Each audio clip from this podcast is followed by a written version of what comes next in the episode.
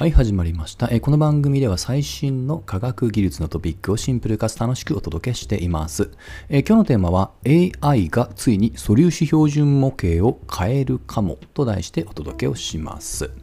AI 人工知能ですね。あの以前に AI が描く世界は我々が見ているものと同じなのかっていうテーマで話をしました。その時には、まあ、それこそね、あの人間の赤ちゃんが生まれて世界を見る過程をですね AI に例えて実は AI も赤ちゃんのように学習できる。そしてなんと驚くことにまた別の研究では、その物理現象だけを見せると人間が作った物理法則よりも若干、えーまあより追加的なねパラメーターとかも、あ、あの追あの、まあ、導入したといいますかね、まあ、要は AI は AI としての世界観ってものをどうも独自に記述できそうだっていうことを、まあ、可能性として示しました。で今回その人間が作った、まあ、ある意味、まあ、英知の一つとも言える素粒子の標準模型についても、え過去の学習結果から、ま、変更を迫る可能性が出てきた。という話なんですね。はい。で、これはあのニュー、あの、ネイチャーと言われている、まあ、科学雑誌にもすでにも投稿されています。で、この素粒子標準模型、ちょっとね、これ自体の中身には立ち入りませんけども、まあ、そこでは、えー陽子って言いますよね。原子核の中には、えープラスの電気を帯びた陽子と中性の中性子、それらがね、文字通り、まあ、おしくらまんじゅうのごとく固まっていると。はい。で、この陽子は最小の単位ではなく、その中にはクォークと言われている最小単位が複数、まあ、のから構成されているというのが今のモデルです。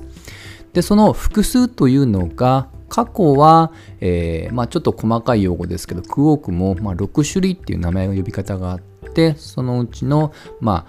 あ、アップ、そしてダウンと、まあ、これらをね、組み合わせて用紙っていうのをね、表現をしてきたわけです。で、それだけじゃなく、今回 AI が、まあ、過去のね、データから、これもしかしたらもう一つ、えー別のクオークも、えーまあ、存在するんじゃないかっていうのが、まあ、今回の結果なんですね。はい。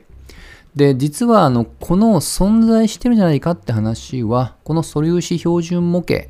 大体まあ1970年、80年ぐらいにね、ある程度もう型ができてるわけですけど、この時期からまああの話はありました。あある意味、その仮説に基づいて、えーそれをいろいろとね、あのあくまでシミュレーションすると、えーまあその確率、まあ、要は、えーこれよくあの偶然そうなった時の確率っていうものをね、えー表現します。その確率が0.3%だよと。うん。これあの普通に考えたら、これもう偶然と片付けるにはあまりにも低すぎる。つまり確かなんじゃないかってね、あの直感的には思いがちなんですけど、結構素粒子物理というのは、まあ、厳格性を要求するので、0.3%だとまだ認めるっていう水準じゃありません。はい。まあ、ただね、それにしても、えーこの数字っていうのは結構ね、驚きの数字です。それによって、もしかしたら、えーこのクォーク自身の、まあ、内部構成が書き換えられる可能性がちょっと出てきているんですね。で、あの、実は、この素粒子標準模型、まあ、何十年もね、天才たちが、まあ、チューニングを繰り返して、今の、まあ、形になってるわけなんですけど、あの、これ自体が、あの、まあ、完成形かっていうわけじゃ全くなく、実は2021年にも、これまた別の粒子の実験で、えーもしかしたらまだまだ未知の素粒子があるんじゃないかっていう実は結果ってのは、えーこれも発表されています。はい。で、ちょっと今回ね、その中身というよりは、そこのインパクトをお話ししたいので、ちょっと中身は割愛します。ちょっと一応タイトルだけね、あの記事のタイトル読み上げると、素粒子物理学を覆すミューオンの挙動、未知の物理法則が存在かというね、えーまあ、あのタイトルですね。はい。で、えーこちらの実はその偶然そうなった確率は、えーさっきまあ0.3%って言いましたけどこの2021年の結果は0.0025%ちょっちょっとね、0が続くと分かりにくいので、言い方変えると4万分の1ですね。はい。